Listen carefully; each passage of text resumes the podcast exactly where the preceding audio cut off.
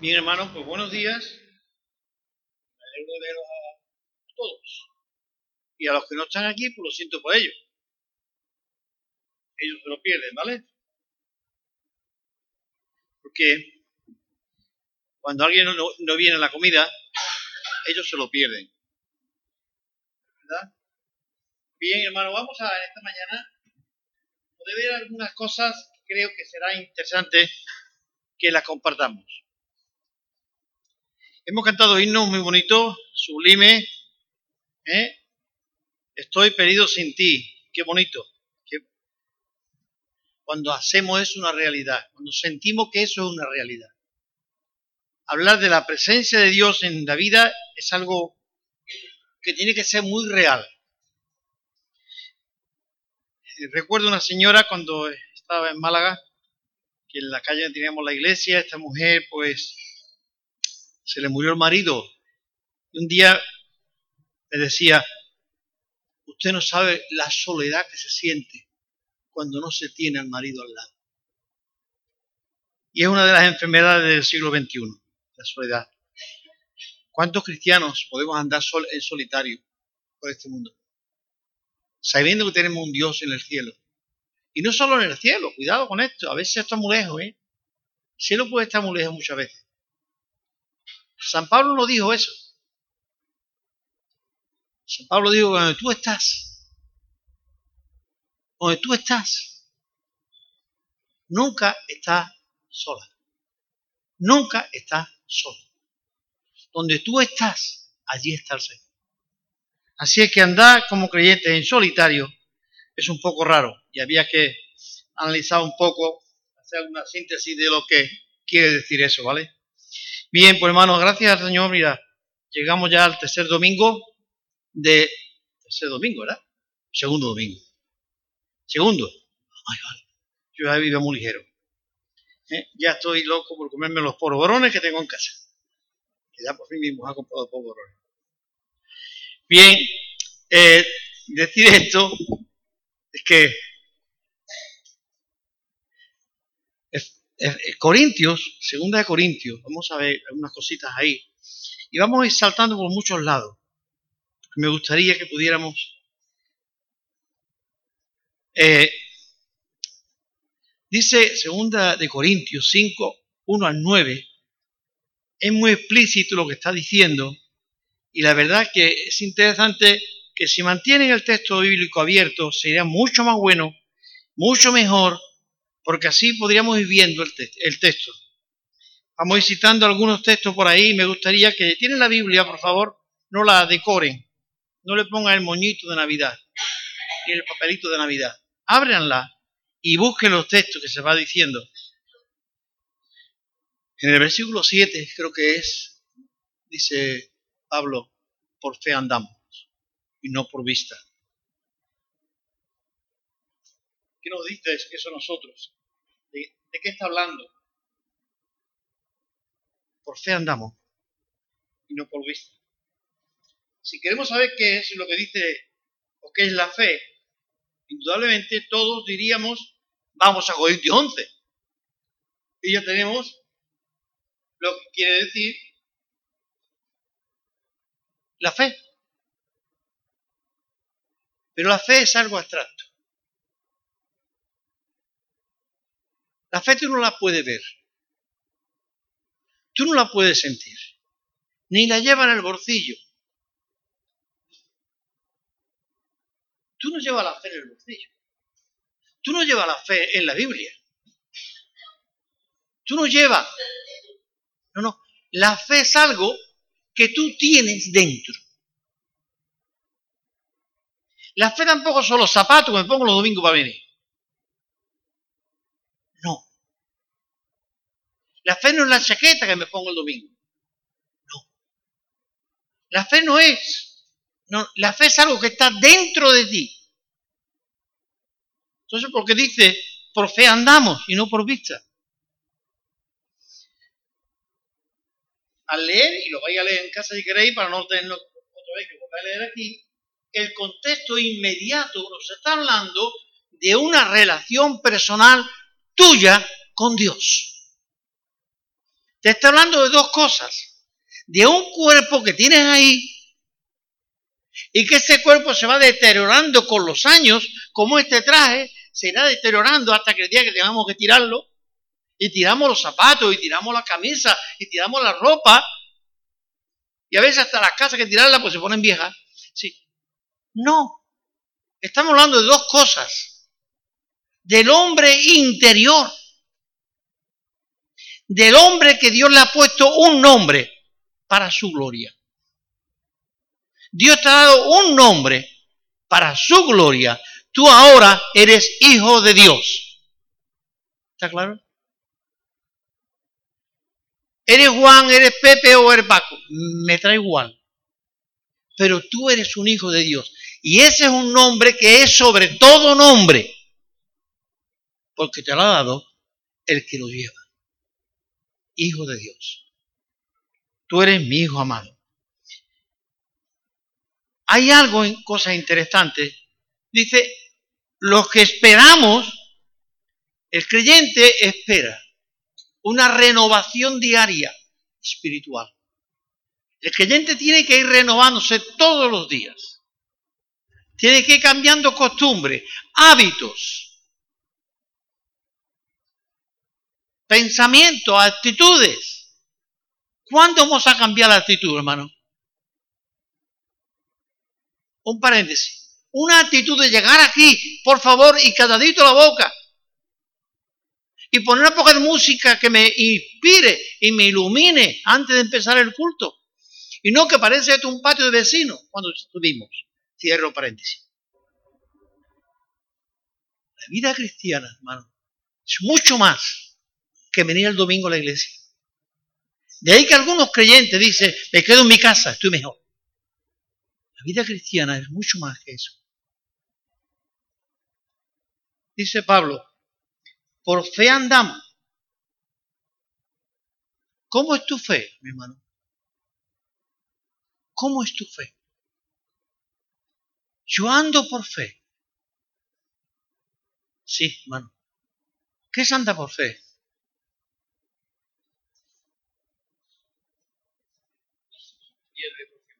Ya, no me escucho.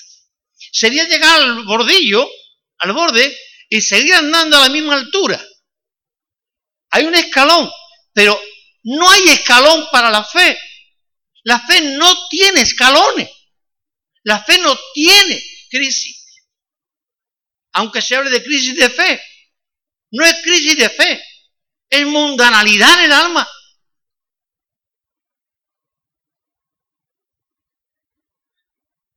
Algo que podríamos intentar de ver. Adán y Eva tenían fe cuando estaba en el huerto? Nunca nos hemos preguntado eso. ¿Tenían fe Adán y Eva cuando estaban en el huerto?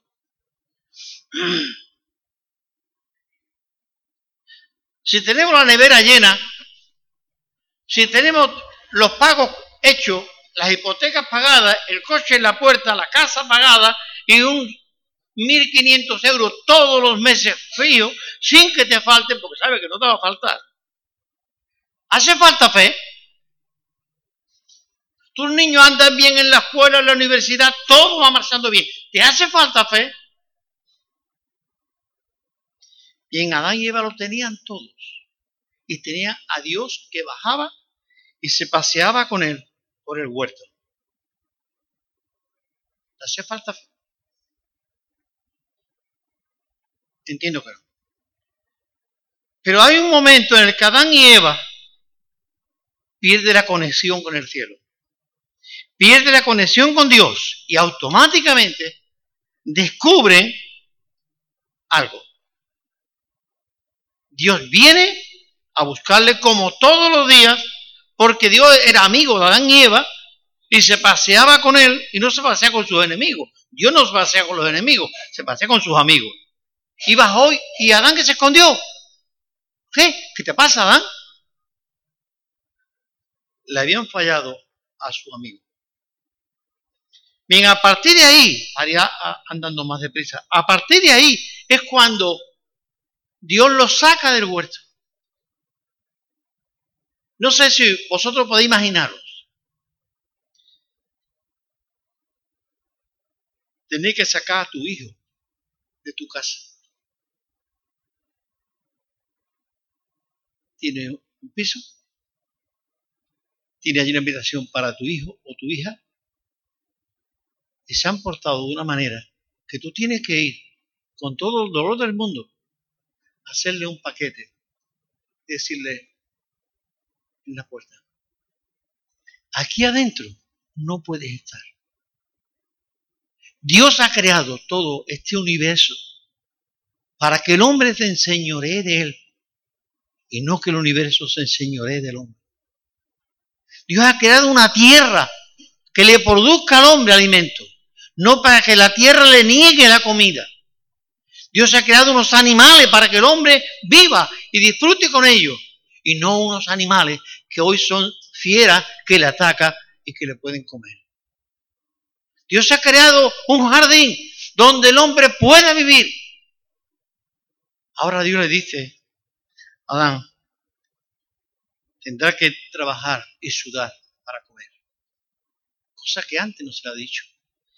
A Eva, que me imagino que el parto anterior al pecado hubiese sido igual, el mismo, que el pecado, el, el, el embarazo ni la relación sexual era el pecado en sí, con dolor vas a parir ahora, Eva. ¿Cómo va a parir antes? Pues no lo sé, ni me pregunte. Pero ahora va a parir con dolor. Y empieza a haber una serie de circunstancias. Ahora es cuando entra en marcha la fe. Porque le falta de todo. Desconexión con Dios total. Pero Dios le dice, de ti va a nacer el que va a salvar y va a restaurar lo que habéis hecho. Esas son palabras de fe. Créetelo. Créetelo. Esta es una promesa. La fe tiene su apoyo en la promesa de Dios. Sí, en la promesa de Dios. Si no hay promesa, yo no tengo fe. Pero yo tengo fe porque alguien me ha dicho, estaré esperándote a la hora en tal sitio. Y yo me lo he creído. Y he cogido el coche y me he ido para allá. Una noche, cuando tenía el centro ahí en la carretera de Trebujena, si era la una o las dos, me llamaron por teléfono, me dice, Pepe, el centro está ardiendo, la casa está ardiendo. Madre mía, me dice. Pues, en fin, me cambié, me monto en el coche, tiro para allá y no había nada. No había fuego. Era una mentira. Alguien quería quedarse conmigo. Pero yo puse la fe en la palabra de aquel hombre que me dijo que estaba ardiendo el centro. Quiero decir, hermano, Dios te ha dado una palabra. Si tú no pones fe en esa palabra, es que no te la tienes. Pedro le dijo a Jesús, ven y anda por el agua, Pedro. Señor, tú estás loco. Nunca nadie anduvo sobre el agua. Yo llevo 80 años, 60 años en el mar y nunca. Y me dices tú que yo ande sobre el agua, tú que sabes de eso el carpintero. Pero cuando Pedro se creyó y creyó al que se lo había dicho, yo me creí la palabra del hombre que me llamó y me falló. Cuando Dios me dice algo, sale adelante, anda, porque el agua será sólida el agua se hará sólida. Las promesas se cumplen y la mesa se llena de alimento, porque no faltará. ¿Podéis imaginar a un padre echando a su hijo del huerto, de la casa? Pues así tuvo que hacer Dios, pero le dio la promesa. Hasta aquí no hacía falta la fe, pero ahora Adán y Eva necesitan fe. Recuerden cuando, Eva concibe, ¿cuáles fueron las expresiones de, Eva? He concebido de parte de Jehová. Dios me ha hecho estar embarazada y ahora, pues seguramente se, tenemos el problema resuelto. Bien, no vamos por ahí. No era ese el tema. Siguió. Pero hay una cosita más. ¿Quién enseñó a Abel y a Caín hacer sacrificio a Jehová? Porque no se dice que Adán y Eva hicieran sacrificio a Jehová. ¿Quién les enseñó? Hacemos un poco para atrás. Dios, quizás delante de Adán y Eva, mató un cordero o un animal cual fuera y le hizo una ropa para tapar sus vergüenzas. El hombre se inventó todo un comercial de delantales para tapar sus vergüenzas, pero qué poco duraban los delantales aquellos. La soga de higuera es una de las plantas que más pronto se chuchurren. Así es que estaba el pobre reventadito haciéndose hojas de higuera, haciéndose delantales. Dios le dijo, no, te voy a dar una ropa que va a tapar tus vergüenzas y va a durarte mucho tiempo. Cuídala. Dios ha creado una manera de tapar nuestras vergüenzas y nuestros pecados. Dice que está reservándonos los cielos una ropa blanca. Dios está reservando los cielos. Vivimos por fe, andar por fe, creer lo que no puedo ver. Yo no puedo ver en absoluto que voy a llegar a mi casa. Ni podría afirmar que voy a cenar esta noche. Pero Dios me dice algo y yo voy a creer. Yo puedo asegurar que Dios está conmigo todos los días.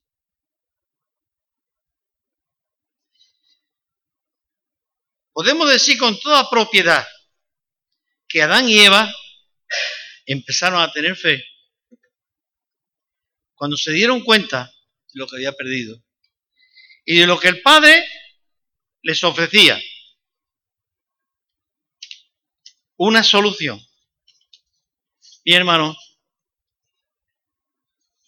hay dos textos, dos personajes, y hablaríamos en otro momento más de ellos, pero vamos dando un repasito. Dice que Moisés dejó Egipto como viendo al invisible. ¿Qué es eso? Como viendo,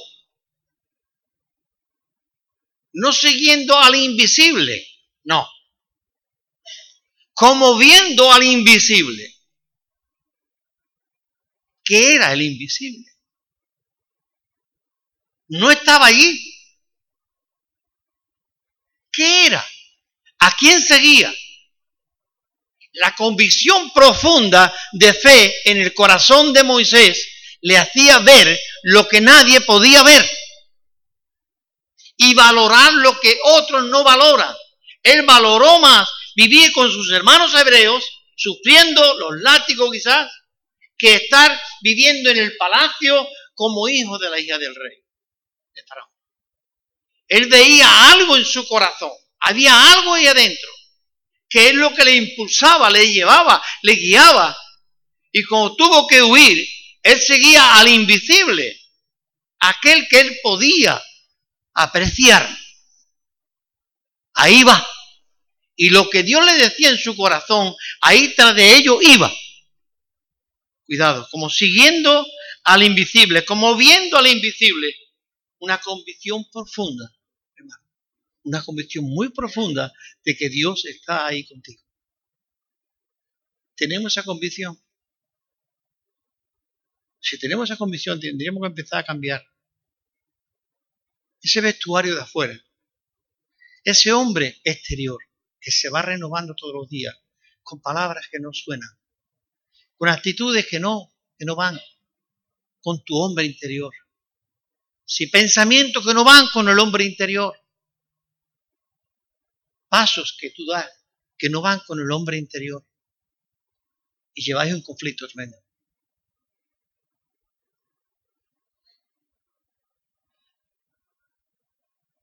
Asimismo los que estamos en este tabernáculo, no se refiere al templo de Jerusalén ni al templo de este que tenemos aquí, el que estamos en este tabernáculo con angustia porque no quisiéramos ser desnudados, pero sí quisiéramos revestidos, dando de la resurrección.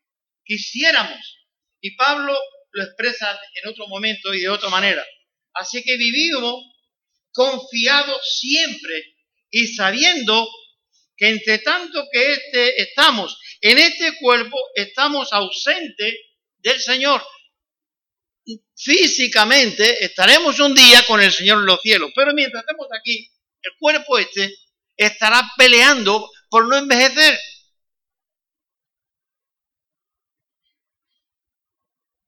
Mírate una foto tuya de hace 10 años. Y si quieres, yo veo los míos.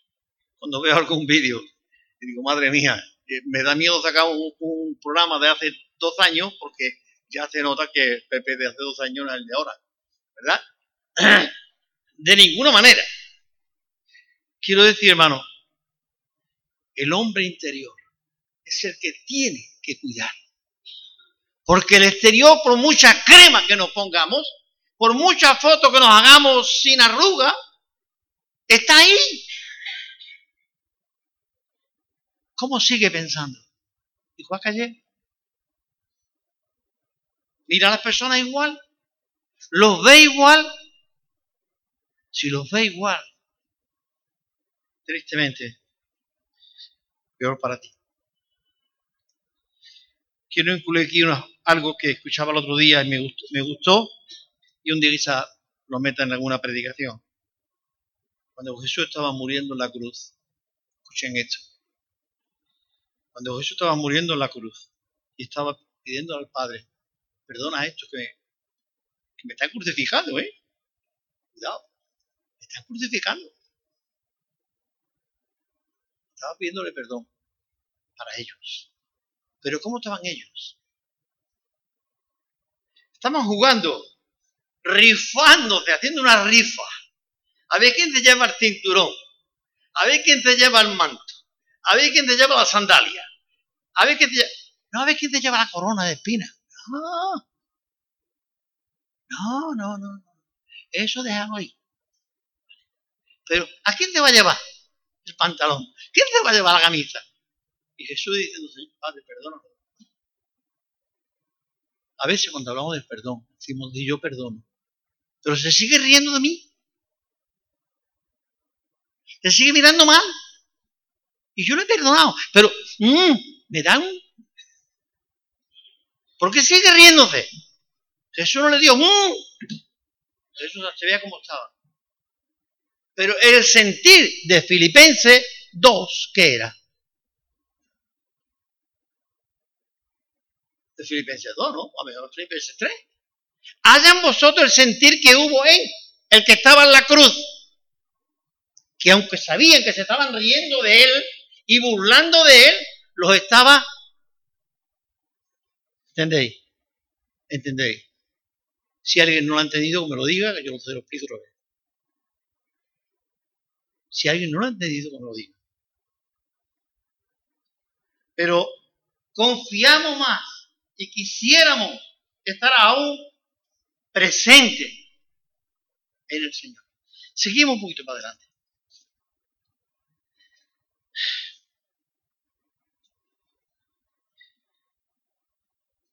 Me pierdo. Dice que después Moisés dice que miraba la invisible, pero dos hombres y ya termino. Dice que Enoch caminó con Dios. ¿Cómo se entiende eso? Enoch caminó con Dios. Y tanto caminó que se, perdió. Dios se lo llevó a los cielos. Cogió una de esas autopistas al cielo, ¿no? Que había una feria antes. ¿eh? Autopista al cielo y se fue al cielo. Y todavía no ha venido, ¿eh? Está muy bien. Por eso no ha bajado todavía. Está muy bien allí. Pero dice que agradó a Dios. ¿Sabéis lo que es agradar? Ser agradable. Cuando comemos algo decimos, ponemos la cara porque no nos es agradable. ¿verdad? Cuando nos es agradable, hasta la cara nos brilla. ¿Verdad? Cuando un hermano hace algo desagradable, las tripas se nos ponen negras. El Señor sabe. El Señor sabe. Y ni, ni tú ni yo somos quien para juzgarnos. Porque cada uno dará cuenta delante de Dios. Termina así esto, el, el texto diciendo, sea bueno o sea malo. Si lo hizo para su propio orgullo, peor para él. Si lo hizo para su vanagloria, peor para él. Si lo hizo para lo que lo hizo, si no fue para la gloria de Dios, peor para él. Intenta tú hacer lo que Dios le agrada. ¿Cómo? Que no, que agradó a Dios. No de mucha gente, dice la Biblia, que agradó a Dios. Pero encontramos otro hombre. ¿Y cómo se llamaría este?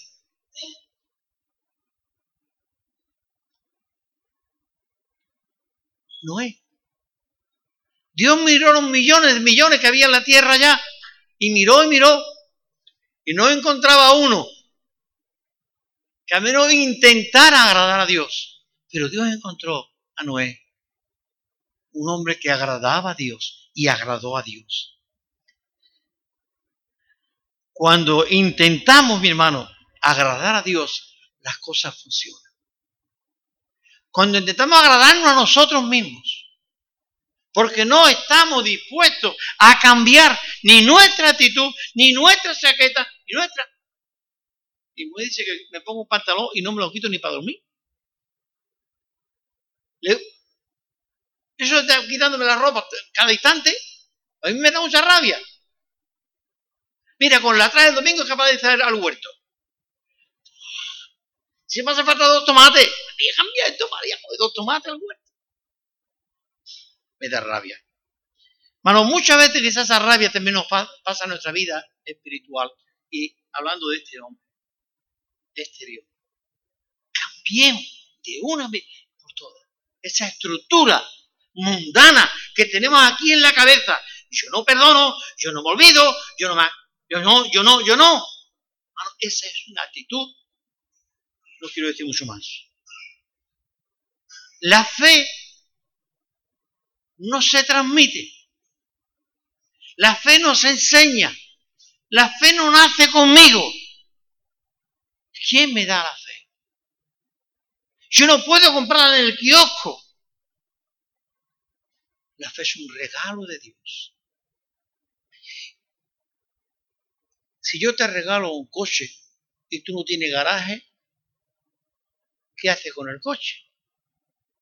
Aparcarlo por ahí, expuesto a los vándalos. ¿no? Si yo sé que tú tienes un garaje, yo te voy a regalar un coche y tú lo vas a cuidar estupendamente. Si Dios nos regala la fe, es que habrá dentro de nosotros un lugar donde la fe ajusta. A veces hay platos de esto que no le ajusta el vaso o la taza y andamos ahí raro con el vaso tenemos dentro de nosotros cuando nacemos el hueco de la fe. Y nunca le hizo falta a Adán y Eva porque lo ocupaba Dios como amigos suyos y la amistad de Dios. Cuando Adán y Eva fallan, ese hueco quedó vacío. Dios estaba fuera y ellos fuera del huerto. Hizo falta que Dios plantara fe en ellos para meterla en ese hueco y que a partir de ahí empezaran a funcionar. Y les enseñó a los hijos a confiar en Dios y hacer quizás sacrificios, aunque no lo dice el texto, pero tranquilamente los dos un día decidieron hacerle sacrificio a Jehová. ¿Quién se lo dijo? Los padres que son inmediatos. Tú no puedes transmitir a tus hijos ni enseñarle a tener fe. Tú puedes mostrarle con tu vida la fe.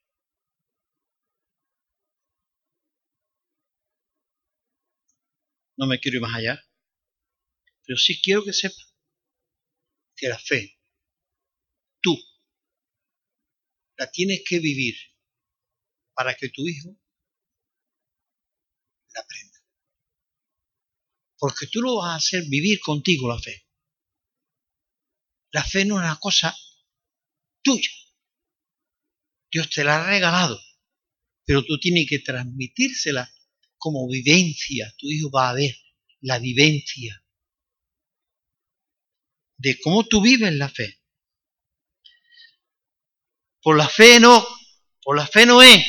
Y así podemos seguir hablando.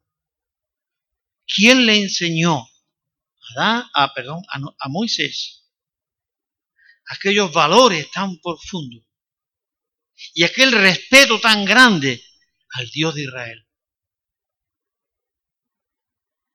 Faraón no. La hija de Faraón no. Los esclavos no. ¿Quién? La mujer que le dio el pecho. Enseñarle valores, respeto. Tú no puedes meterle la fe como le mete el pecho al niño. Tú no puedes meterle fe al niño. Pero sí puedes enseñarle el respeto a Dios, el respeto a su palabra, el respeto a las personas, el respeto a la palabra de Dios y ese tiempo de alabanza, o ese tiempo de culto, ese tiempo que tú dedicas a Dios, o en tu casa, o en la iglesia, o donde sea. Enoch caminó con Dios. ¿Quién viene con nosotros hoy?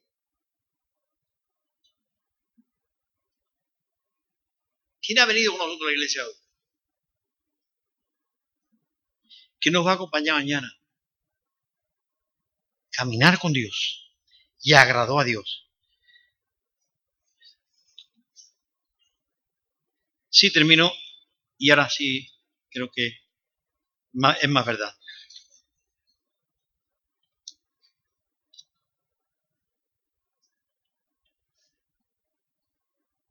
Éxodo 33, 15.